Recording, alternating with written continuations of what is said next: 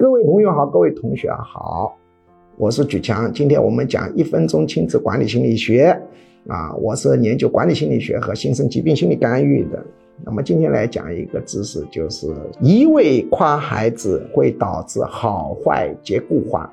我们很多人呢啊，一味的强调只要夸孩子，不批评孩子，实际上呢批评。跟表扬都是要的，以表扬为主啊，批评为辅，批评百分之二十三十，表扬百分之七十八十，这是比较好的一个方式。如果你只是批评孩子，当然这个孩子会得抑郁症、焦虑症、强迫症啊，这个会很很大的问题。但是只是表扬孩子，批评量太少，没达到百分之二十，那也很麻烦。这个孩子的行为就是好坏皆固化。啊好行为很多，坏行为也很多。因为坏行为你不用鼓励会自动长的，你不批评不会消失的。准确的做法呢，是以鼓励为主，以批评为辅，不能走偏。